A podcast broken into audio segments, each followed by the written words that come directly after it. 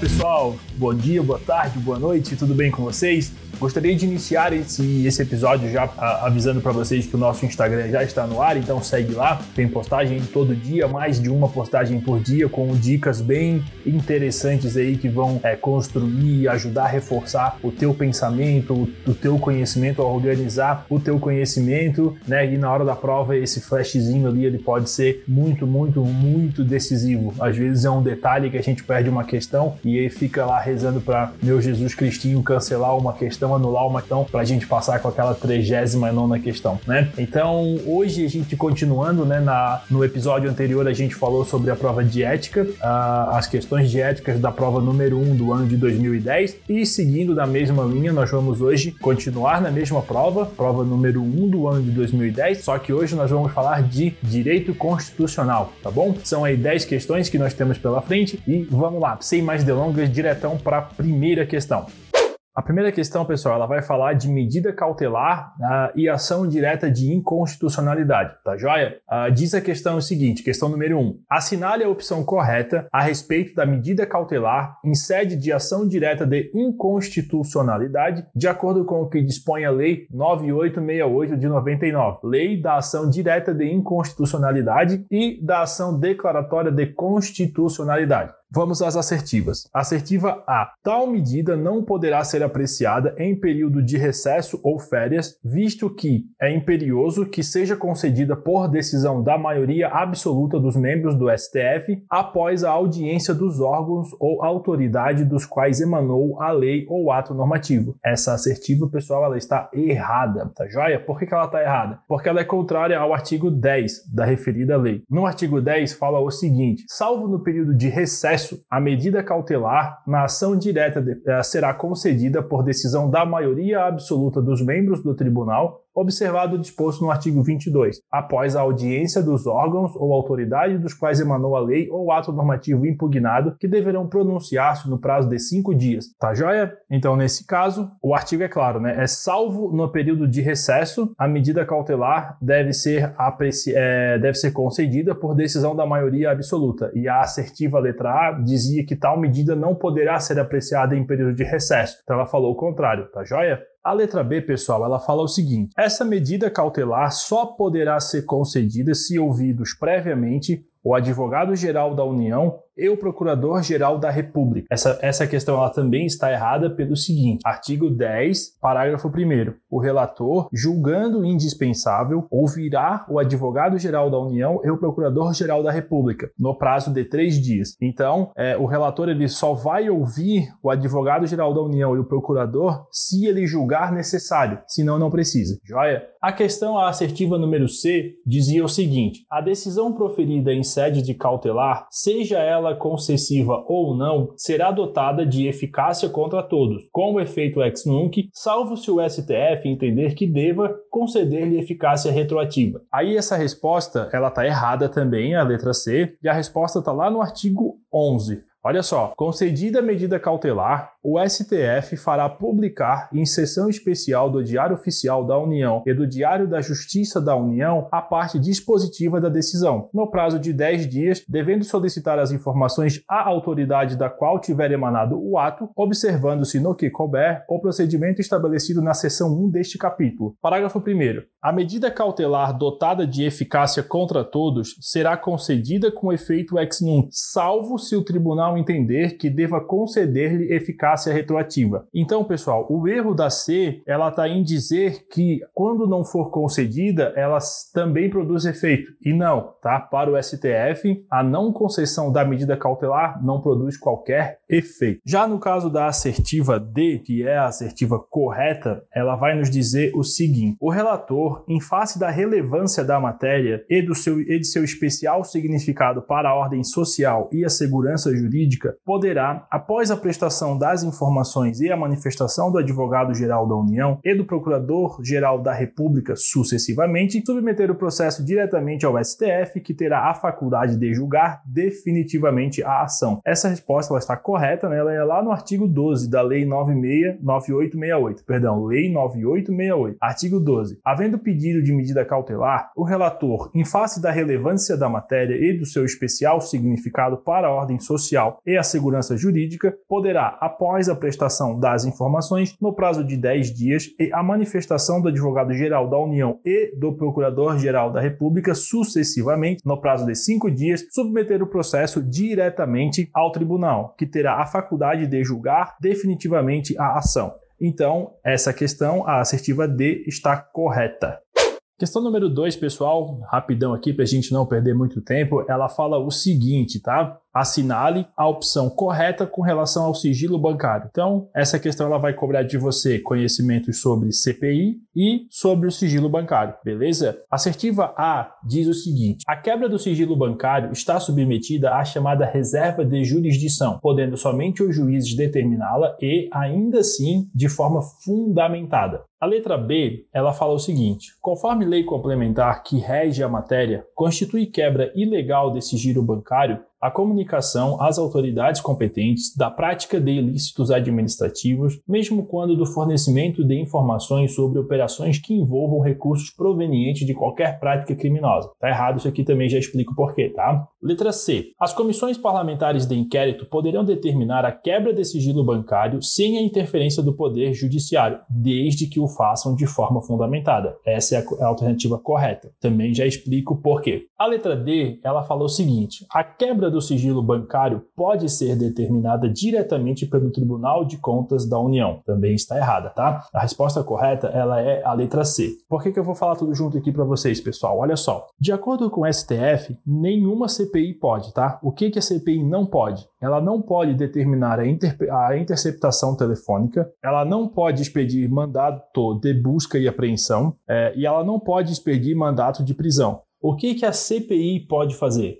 A CPI ela pode fazer a, é, quebrar o sigilo telefônico, bancário e fiscal, tá? E aí entendam que há uma diferença entre determinar a interceptação telefônica e a quebra do sigilo, tá certo? Que daí é uma questão de documento, não de audição de, de, de, de conversas. A CPI ela também ela pode ouvir indiciados e testemunhas, inclusive sob pena de condução coercitiva. A 3, determinar busca e apreensão. Então a CPI pode fazer busca e apreensão, né, exceto a domiciliar. 4, uh, ela pode requisitar documentos, bem como perícias e exames, além de determinar as diligências necessárias. E quinto, a CPI pode determinar prisão em flagrante delito. Tá? É a pessoa do parlamentar que determina aqui nesse, nesse caso. Joia? Vamos lá. Aí, pessoal, só reforçando então né, o cuidado que deve ter aqui para não confundir a quebra do sigilo bancário, fiscal e telefônico, que são possíveis desde fundamentadamente, tá? O, o artigo 3 é, perdão, o parágrafo 3 do artigo 38 da, da Lei 4595, que é a lei da, da, das comissões parlamentares de inquérito, as CPIs, é, ele fala né, que poderão promover a quebra do sigilo bancário desde que esta seja aprovada pela maioria dos seus membros, não sendo necessária a autorização judicial.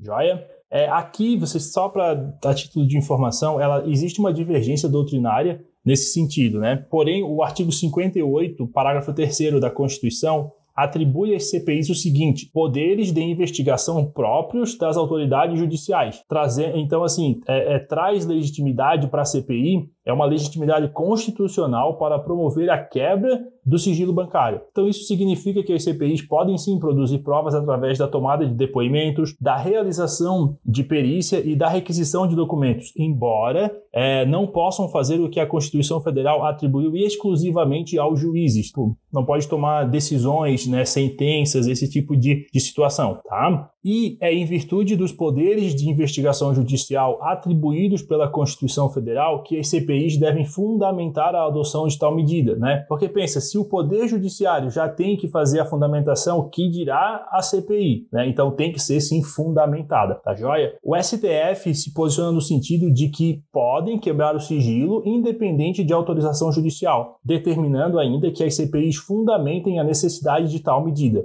É, se vocês quiserem conferir, a gente trouxe aqui um pedacinho da decisão. É STF, o mandado de segurança 23452. Ele fala o seguinte: o plenário reconheceu a possibilidade de a CPI, independentemente de prévia determinação judicial, ordenar a quebra dos sigilos fiscal, bancário e registros telefônicos, desde que fundamente a sua deliberação apoiando-a em indícios que justifiquem a necessidade da adoção dessas medidas. A título de curiosidade, pessoal, a gente trouxe aqui para vocês é, quais os órgãos poderão requerer informações bancárias diretamente das instituições financeiras. Então, assim, a polícia, a polícia não pode pegar a informação direto lá na instituição financeira, é necessário autorização judicial. O Ministério Público também não pode, é necessário autorização judicial. Só que tem uma exceção, tá? É lícita a requisição pelo Ministério Público de informações bancárias de contas de titularidade de órgãos e entidades públicas, com o fim de proteger o patrimônio público, não se podendo falar em quebra ilegal de sigilo bancário. O TCU também não pode, tá? É necessário a autorização judicial para o TCU requerer informações diretamente das instituições financeiras, só que também tem uma exceção. O envio de informações ao TCU relativas a operações de créditos originárias de recursos públicos não é coberto pelo sigilo bancário, princípio da publicidade, tá? Fique atento quanto a isso. A Receita Federal, sim, a Receita Federal pode solicitar essas informações diretamente com base no artigo 6 da Lei Complementar 105, que fala o seguinte: o resultado dos exames, as informações e os documentos a que se refere este artigo serão conservados em sigilo, observada a legislação tributária. Uh, pode ser considerado, então, nesse caso, que não há quebra de sigilo, porque por mais que a Receita é, consulte esses documentos, ainda assim fica em sigilo, não são publicados no caso, né? O, o, o fisco estadual, distrital e municipal também podem, desde que regulamentem, uh, no âmbito de suas esferas de competência, o artigo 6 E, por fim, a CPI. Ela também pode, né, seja CPI federal ou estadual distrital, Artigo 4 parágrafo 1 da lei, da lei 105, da Lei Complementar 105. É, a doutrina e a jurisprudência majoritária entendem que é possível é, que o município também faça, as CPIs municipais, estaduais e distritais também façam, também tenham acesso a essas informações financeiras, solicitem informações financeiras direto à instituição financeira, é, entendendo, né, tendo como base o princípio federativo e a aplicação direta da, da Constituição. Dentro daquela ideia, né, pessoal, que não tem, não tem tem hierarquia é, entre o município, o Estado e, e, a União, e também o princípio da simetria entre, entre, o, entre a, as esferas de, de as esferas é, e também entre é, o princípio da simetria entre estados, municípios, Distrito Federal e a União, tá joia? Questão número 3, pessoal, ela vai falar então de, da repartição de competências constitucionais e a competência entre os entes federativos. Isso é um assunto bastante recorrente, vocês vão ver aí nas próximas questões de constitucional, não dessa prova, mas das outras provas que a gente vai conversar também. Vocês verão que é um assunto bem recorrente essa competência constitucional. Diz a questão 3 o seguinte: acerca da distribuição de competência dos entes federativos prevista na Constituição Federal, assinale a opção correta. Vamos lá. Letra A Compete à União explorar diretamente ou mediante autorização, concessão ou permissão o aproveitamento energético dos cursos de água em articulação com os estados onde se situem os potenciais hidroenergéticos. Essa questão ela está correta, tá, pessoal? Conforme ao artigo 21, inciso 12, a linha B da Constituição Federal. Então ele fala assim, ó, no caput do artigo 21, compete à União. Aí pula lá para o inciso 12, explorar diretamente ou mediante autorização, concessão ou permissão, a linha B, os serviços e instalações de energia elétrica e o aproveitamento energético dos cursos de água, em articulação com os estados onde, onde se situem os potenciais hidroenergéticos. Tá joia? Vamos lá. A letra B, ela diz diz o seguinte: no âmbito da legislação concorrente, compete à União legislar sobre normas gerais ou especiais, sem prejuízo da competência suplementar dos estados, do Distrito Federal e dos municípios. Essa assertiva ela está incorreta. Por quê? Está incorreta porque no âmbito da legislação concorrente compete à União estabelecer apenas as normas gerais e não as normas especiais. Entenderam? Isso está lá no artigo 24. Compete à União, aos estados e ao Distrito Federal legislar concorrentemente sobre. Aí vem o parágrafo primeiro. No âmbito da legislação concorrente, a competência da União limitar-se-á a estabelecer as normas gerais. Normas especiais fica com cada ente federativo. Joia? A letra C, ela dizia o seguinte: a competência residual, ainda que em matéria tributária, como a instituição de novos impostos, é dos estados e do Distrito Federal. Está completamente errado, né, pessoal? Porque a competência residual em matéria tributária é da União, conforme o artigo 154 da Constituição. Diz o artigo 154: a União poderá instituir Inciso 1. Mediante lei complementar, impostos não previstos no artigo anterior, desde que sejam não cumulativos e não tenham fato gerador ou base de cálculo próprios dos discriminados nesta Constituição. Inciso 2. Na iminência ou no caso de guerra externa, impostos extraordinários compreendidos ou não em sua competência tributária os quais serão suprimidos gradativamente, cessadas as causas de sua criação. Pessoal, eu dei uma ênfase aqui na, na guerra externa, porque já caiu, e eu não me lembro se foi nesta prova ou em alguma prova para frente ou em algum simulado que eu fiz na vida, tá? É, porque a gente compilou todas as provas não me veio na cabeça agora. Mas olha só, cuidado com isso, guerra externa, tá bom? Porque se na tua questão vir escrito assim, guerra interna, a questão tá errada. Guerra interna contra o narcotráfico narcotráfico faz com que a União é, institua novo imposto para cobrir é, altos custos com a defesa do povo, sei lá, alguma coisa nesse, nesse sentido. Tá errado, tá? É guerra externa. Brasil contra outro país, outro país contra, contra o Brasil. Tá joia? Bora para frente. A assertiva D, ela fala o seguinte: a competência privativa da União para legislar sobre certos temas, como os de direito penal, por exemplo, impede que os estados legislem sobre questões específicas, ainda que, para isso, haja prevista em lei complementar a autorização da União. Também está errado isso, tá, pessoal? Por quê? A competência privativa da União não impede que os estados legislem sobre questões específicas, conforme o artigo 22, parágrafo único da Constituição Constituição, que diz o seguinte: artigo 22. Compete privativamente à União legislar sobre, parágrafo único, a lei complementar poderá autorizar os Estados a legislar sobre questões específicas das matérias relacionadas neste artigo. Beleza? E aí, pessoal, é o seguinte, eu vou ler bem rapidinho aqui para vocês, tá? Se vocês quiserem escutar depois, mas dá uma lida nisso lá. Artigo 22. Compete privativamente à União legislar sobre. E aí vem a listagem de tudo que a União pode, pode legislar, privativamente, no caso, né? E aí eu vou ler pausadamente para vocês. Então, pode legislar privativamente sobre civil, aeronáutico, penal, agrário, comercial, eleitoral, trabalho, espacial, seguridade social, desapropriação, processual, militar, emigração e imigração, entrada, expulsão e extradição de estrangeiros, atividade nuclear, telecomunicações, informática, radiodifusão, águas, transporte, competência da Polícia Federal e das polícias rodoviária e, ferroviárias federais, material bélico, nacionalidade, cidadania e naturalização, população indígena, diretrizes e bases da educação nacional, energia e serviço postal. Tudo isso compete privativamente à União é, legislar.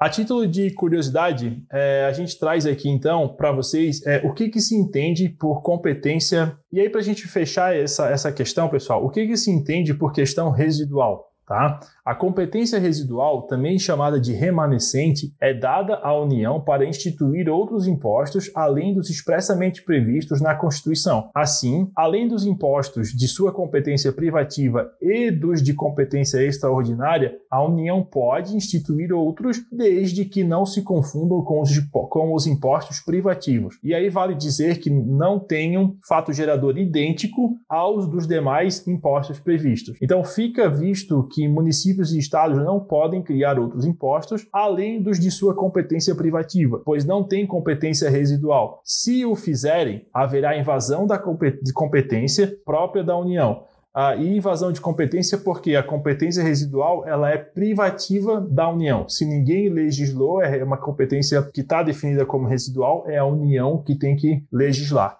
A questão número 4, ela vai falar sobre o Congresso Nacional, uh, especificamente né, no microassunto Poder Legislativo. Joia? Diz a questão o seguinte: com relação à organização do Poder Legislativo e ao regime jurídico constitucional dos congressistas, assinale a opção correta. Antes de eu falar as questões aqui, pessoal, as assertivas, cuidado com isso aqui, tá? Opção correta, opção incorreta. Eu sempre me confundia nas minhas provas, e lá na frente vai ter uma questão que é para assinalar a incorreta. Vejam que eles vêm falando, né? Na prova inteira, assinale a correta, assinale a correta, assinale a correta. Aí na outra vai ter assinale a incorreta. E aí você lê a letra A, a letra A tá correta, assinala e toca para próxima. Porque é lógico que a letra A tá certa, eles querem a incorreta, tá bom? Fica atento quanto a isso, tá? Para não perder ponto aí ponto precioso, beleza? Então vamos lá. Os deputados federais e os senadores, todos eles eleitos pelo sistema majoritário, representam o povo de seus respectivos estados. Isso aqui está errado, tá, pessoal? Por quê? Artigo 45 e 46 da Constituição. Primeiro, o artigo 45 que fala dos deputados. Diz o seguinte: A Câmara dos Deputados compõe-se de representantes do povo eleitos pelo sistema proporcional em cada estado,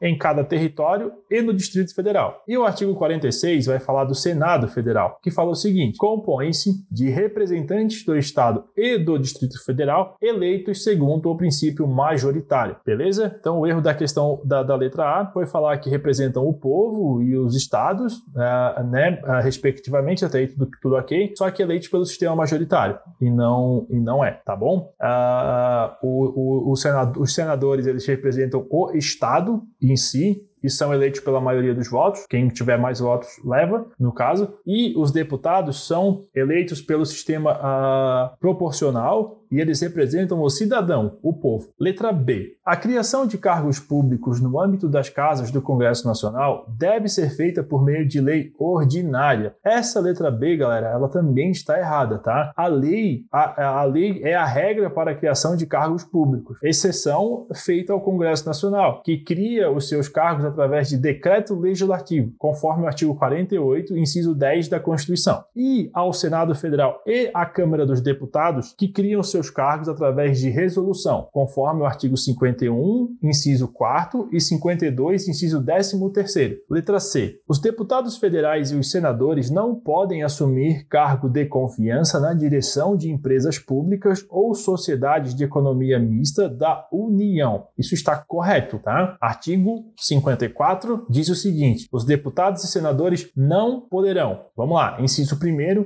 desde a expedição do diploma, o que, que eles não podem fazer? Fazer desde que eles foram diplomados? Eles não podem firmar ou manter contrato com pessoa jurídica de direito público, autarquia, empresa pública, sociedade de economia mista ou empresa concessionária de serviço público, salvo quando o contrato obedecer às cláusulas uniformes. E a linha B fala que também não poderão aceitar ou exercer cargo, função ou emprego remunerado, inclusive os de que sejam demissíveis ad nutum, nas entidades constantes na linha anterior, tá bom? Quais são as entidades? Pessoa jurídica de direito público, autarquia, empresa pública, sociedade de economia mista ou empresa concessionária de serviço público. A assertiva D, ela diz o seguinte: desde a expedição do diploma, os deputados federais e senadores estão sujeitos a julgamento perante o STF, o qual, ao receber a denúncia contra congressista, deverá solicitar autorização da respectiva casa para prosseguir com a ação penal. Tá errado isso, tá? Por que que tá errado? Essa assertiva, ela erra ao falar sobre o prosseguimento com a ação penal, porque o certo é sobre a prisão. Artigo 53, parágrafo 1 Os deputados e senadores, desde a expedição do diploma, serão submetidos a julgamento perante o STF. Até aí tudo, tudo ok. Parágrafo 2. Desde a expedição do diploma, os membros do Congresso Nacional não poderão ser presos, salvo em flagrante de crime inafiançável. Neste caso, os autos serão remetidos dentro de 24 horas à casa respectiva para que, pelo voto da maioria dos seus membros, resolva sobre a prisão, tá bom? Mas o prosseguimento da ação penal, ela pode continuar sim.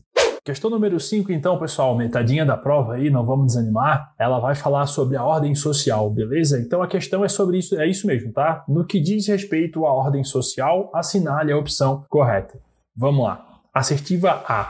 É lícita a decisão que, provindo do diretor da escola pública, impeça aluno de frequentar temporariamente aulas do ensino fundamental em razão do não pagamento de contribuição instituída pela Associação de Pais e Mestres para custear despesas de pequena monta da escola. Essa assertiva, pessoal, ela está errada, né? Obviamente. Artigo 206 da Constituição, que fala o seguinte: o ensino será ministrado com base nos seguintes princípios: ensino, inciso 4, inciso 4, gratuidade do ensino público em estabelecimentos oficiais. Beleza? Bora lá.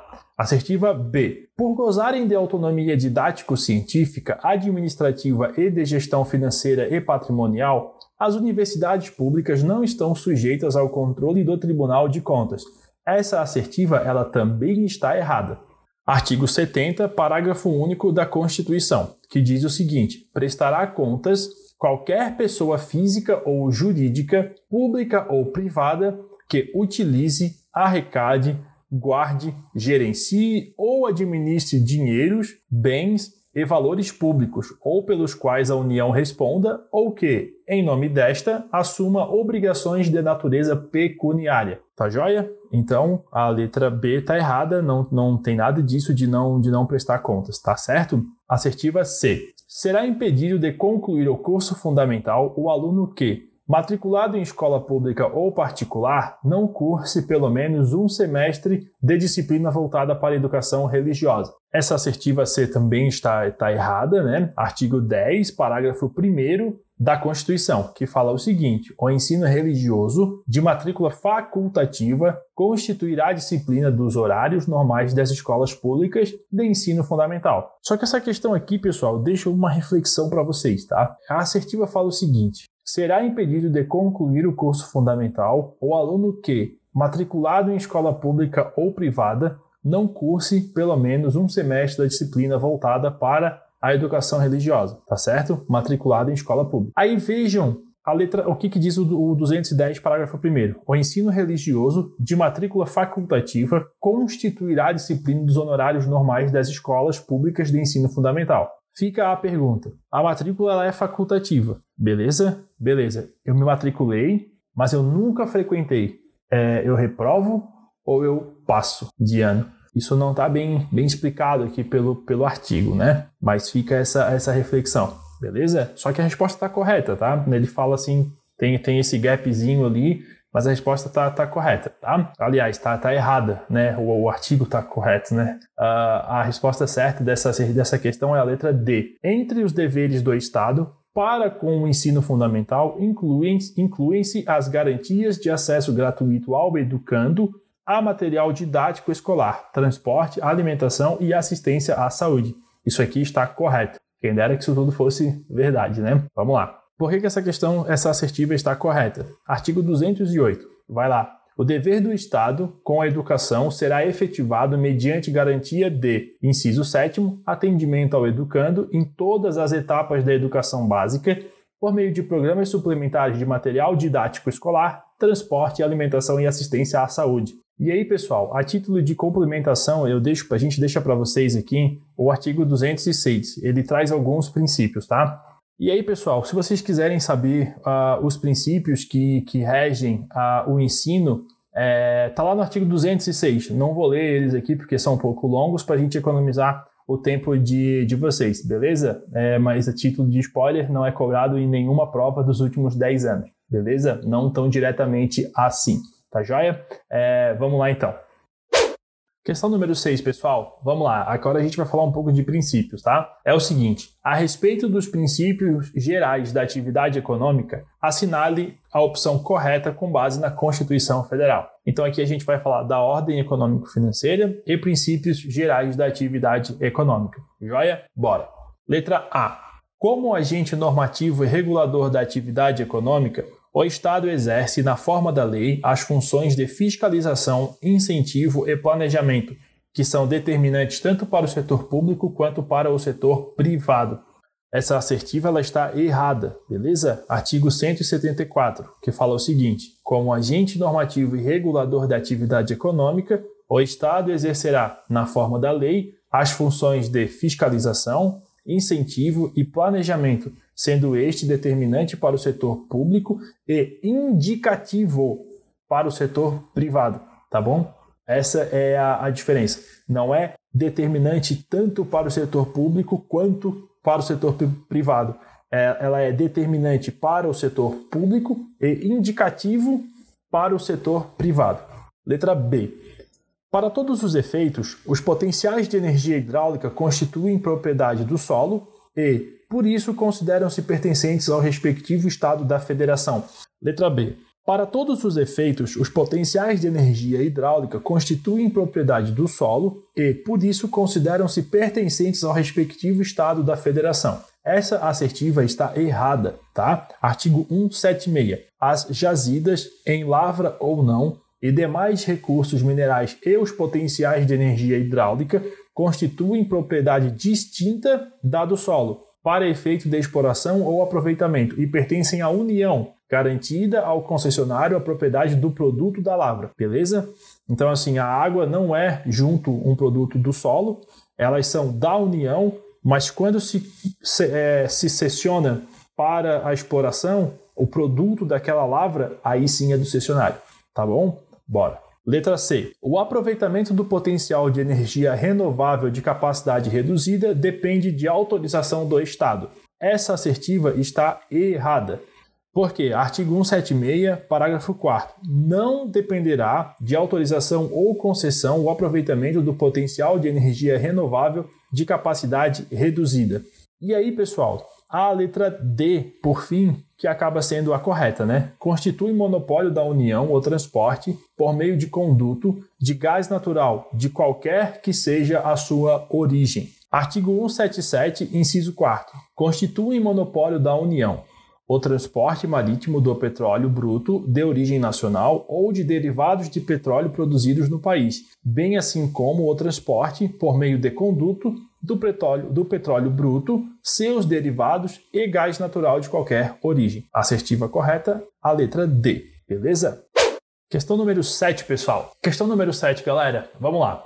É, vamos falar agora sobre controle de constitucionalidade e súmula vinculante, beleza? Acerca da edição de súmulas vinculantes pelo STF, assinale a opção correta. Letra A. Ainda que inexistam reiteradas decisões sobre determinada matéria constitucional, o STF poderá criar súmula vinculante acerca do tema caso julgue relevante. Essa assertiva, ela está errada. Porque, para que seja editada a súmula vinculante, é imperioso que haja reiteradas decisões sobre matéria constitucional. Por isso que é uma súmula que vai pegar várias decisões e vai vincular todo mundo para que sigam aquela orientação. Tá joia? Artigo 103-A, que diz o seguinte: o Supremo Tribunal Federal poderá, de ofício ou por provocação, mediante decisão de dois terços dos seus membros, após reiteradas decisões sobre matéria constitucional, aprovar a súmula que,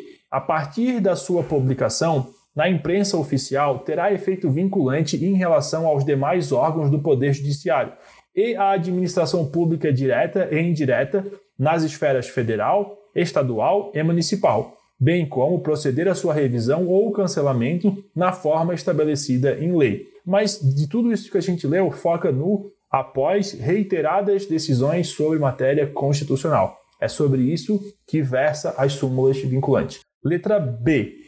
Letra B. O enunciado da súmula deve versar sobre normas determinadas, quando existir, com relação a elas, a controvérsia atual entre órgãos judiciários ou entre esses, e a administração pública que acarrete grave insegurança jurídica e relevante à multiplicação de processos. Essa assertiva ficou bem complicadinha de ler, pessoal, mas basicamente, o enunciado da súmula ela tem que ter no seu conteúdo, quando existir a súmula, uh, com relação a elas, contra, uh, com a, uma controvérsia que seja atual. Entre o que? Entre os órgãos do Poder Judiciário, uh, ou entre os órgãos do Poder Judiciário e a administração pública e aí sim que gere é, insegurança jurídica, tá certo? Então, assim, são várias interpretações em cima do mesmo dispositivo. Então, é, é, pega-se reiteradas, reiteradas decisões e transforma-se isso em súmula vinculante. Obviamente que o processo não é esse, mas o, o, o, o objetivo e o produto é isso, tá? Essa assertiva ela está correta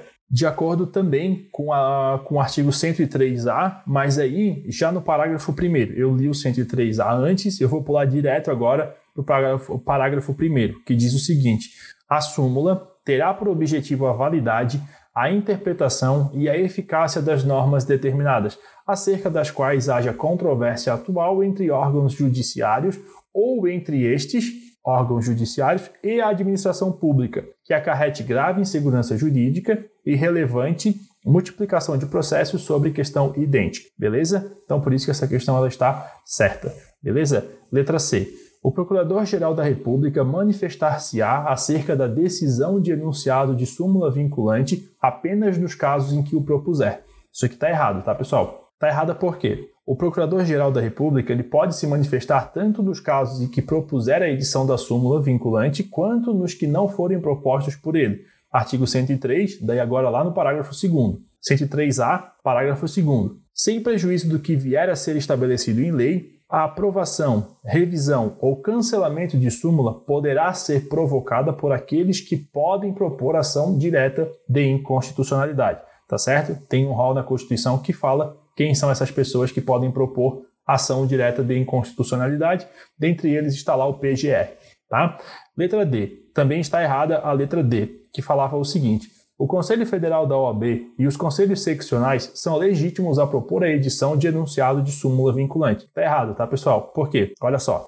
Os conselhos seccionais não são legitimados. Isso tudo porque fala também do, do, do artigo 103A, parágrafo 2 dos legitimados para propor ação direta de inconstitucionalidade. Daí o artigo 103 traz o rol desses legitimados e lá nesse rol não estão os conselhos seccionais, está, na verdade, o Conselho Federal da OAB. Aí sim, o Conselho Federal da OAB ele pode uh, sim propor a, a, a edição de enunciado de súmula vinculante. Beleza? A questão número 8, ela vai falar sobre remédios constitucionais, mais especificamente sobre o habeas corpus. Então ela diz o seguinte: assinale a opção correta com relação à garantia constitucional do habeas corpus. Vamos lá. Letra A. Caso uma decisão de turma recursal de juizados especiais criminais constitua ato coator da liberdade de locomoção de um acusado, será cabível o habeas corpus dirigido ao STJ. Essa questão ela tá errada, né, pessoal? O, o HC ele é dirigido ao STF, tá? Súmula 690 do STF, que fala o seguinte: compete originariamente ao STF o julgamento de habeas corpus contra a decisão de turma recursal de juizados especiais criminais. Beleza? Letra B. Caso a sentença penal condenatória emanada de juiz militar imponha pena de exclusão de militar ou perda de patente, será cabível a utilização de habeas corpus. Também está errado, né, pessoal? Habeas corpus é relacionada à liberdade mesmo de, de locomoção, né? E tem até uma súmula para isso, artigo a súmula 694 do STF. Não cabe habeas corpus contra a imposição de pena de exclusão de militar ou perda de patente ou de função pública. Tá bom? Letra C. Caso ocorra, ao fim de um processo penal, a fixação de pena de multa ou sentença penal condenatória, ficará prejudicada a utilização do habeas corpus, haja vista que sua destinação exclusiva à tutela do direito de ir e vir. É, essa, essa assertiva responde à anterior.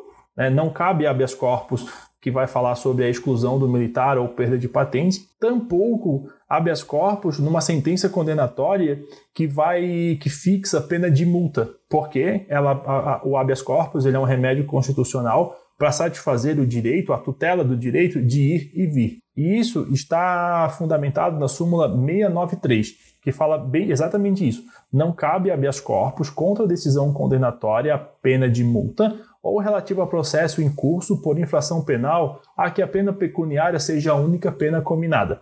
Beleza? E aí, por fim, a letra D, que vai falar o seguinte: ainda que extinta a pena privativa de liberdade, é cabível a utilização de habeas corpus para pedido de reabilitação de paciente. Isso também está também tá errado, tá? Não cabe habeas corpus quando a pena privativa de liberdade já estiver extinta. Né? Se já se extinguiu a pena, ele não tem mais é, uma, uma ameaça ou não tem mais o seu direito de ir e vir restringido, então não cabe mais o habeas corpus. Tá? Súmula 695 do STF. Não cabe habeas corpus quando já extinta pena privativa de liberdade. O STF até já decidiu isso, sobre isso também, assim, tá? Porque fala o seguinte: A via de habeas corpus não é adequada para o fim pretendido pela impetrante, pedido de reabilitação do paciente. Extinta a punibilidade ou encerrada a sua execução, não há que se falar em constrangimento à liberdade de locomoção do paciente a ser protegido via habeas corpus. Isso foi decidido no HC 90554, a ministra Carmen Lúcia.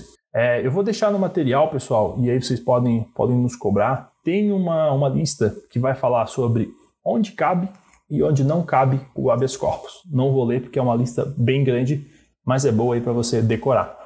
Questão número 9, penúltima questão encaminhando já para o finalzinho do episódio. Considerando as repercussões processuais das garantias constitucionais, assinale a opção correta.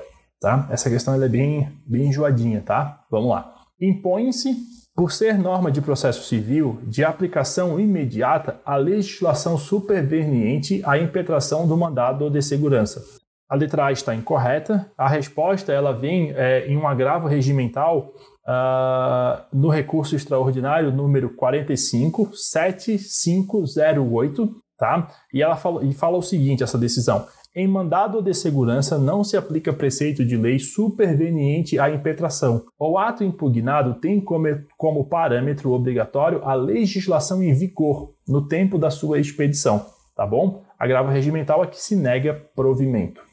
A letra B, a assertiva B, fala o seguinte: a ausência de decisão administrativa em prazo razoável não enseja mandado de segurança pois o Poder Judiciário não pode fixar prazo para as decisões do Poder Executivo. Isso aqui, pessoal, ela também está incorreta, tá? Por quê? Porque veja o seguinte: o prazo razoável de duração do processo administrativo, assim como do processo judicial, é direito fundamental assegurado expressamente ao cidadão pela Constituição Federal, que assim prescreve no inciso 78 do artigo 5 tá? Porque esse inciso foi inserido pela Constituição, pela emenda constitucional 45, e diz o seguinte: a todos, no âmbito judicial e administrativo, são assegurados a razoável duração do processo e os meios que garantam a celeridade de sua tramitação. Uh, a delimitação legal a delimitação legal no âmbito federal de prazo para decisão em processo administrativo revelou-se como de suma importância para que fique contornado o caráter vago do conceito de razoável duração do processo, veiculado no dispositivo constitucional. Embora o Poder Judiciário esteja longe de cumprir o preceito constitucional em comento em relação aos processos de sua área, tem proferido decisões definindo prazo para as decisões administrativas, beleza? Mas a questão considerada é é, errada, tá? Então, a ausência de decisão administrativa em prazo razoável não enseja mandado de segurança, pois o Poder Judiciário não pode ficar, fixar prazo para decisões do Poder Executivo.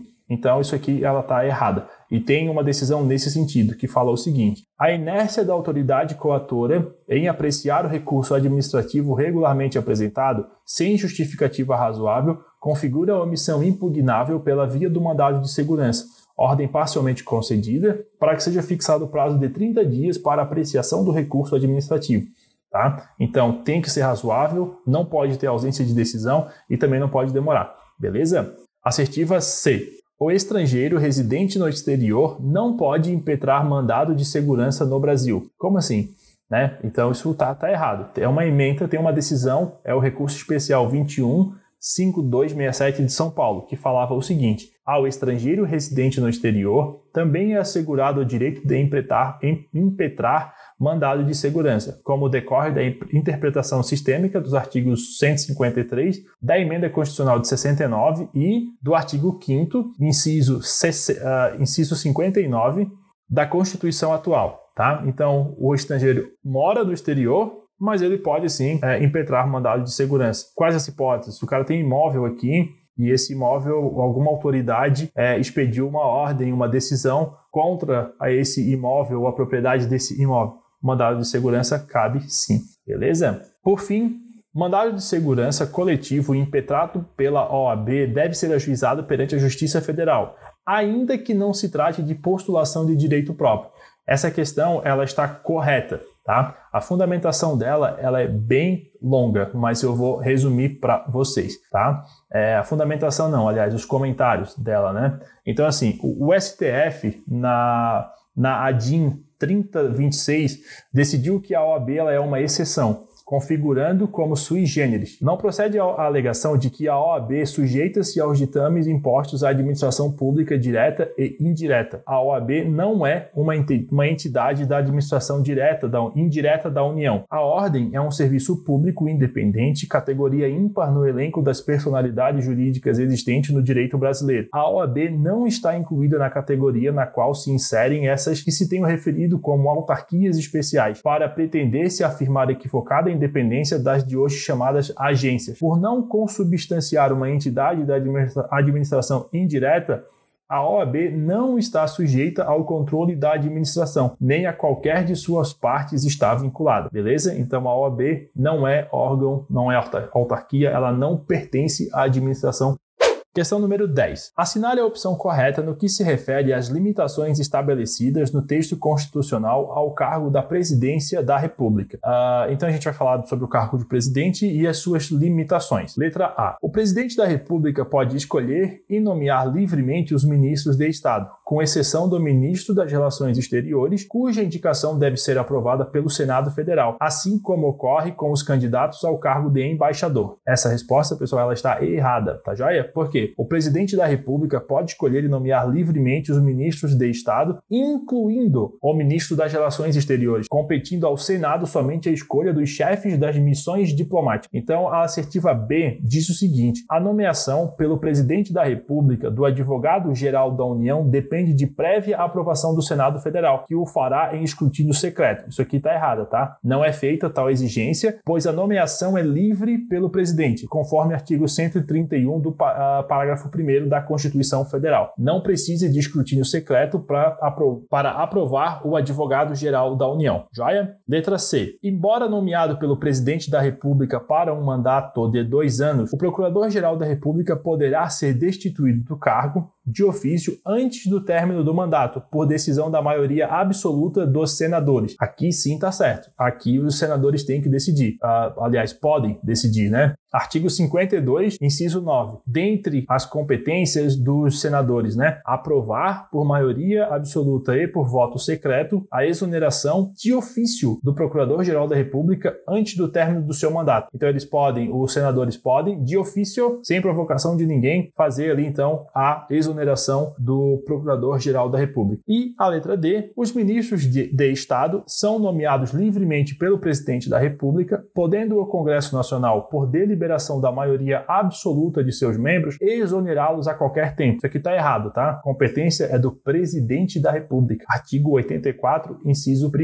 Então é isso aí, pessoal. Chegamos ao final da análise aí de mais uma, um assunto da prova 1 de 2010. Falamos hoje sobre direito constitucional, tá joia? As próximas episódios seguirão aí a ordem da prova e aí espero que até a data da tua prova tu esteja sempre bem atualizado, ouvindo bem e memorizando bem aí tudo que a gente vem, vem falando, porque pode ter certeza, pessoal, a repetição ela vai trazer para vocês é, um pensamento mais rápido na hora de ler a prova e vocês vão ver que os assuntos eles se repetem sim, beleza? Então, muito obrigado por ouvir mais esse episódio do Pílulas da OAB. É, sigam a gente no Instagram, curtam as nossas postagens, acompanhem lá, que tem bastante material legal para vocês, beleza? Valeu, pessoal. Tchau, tchau. Até a próxima.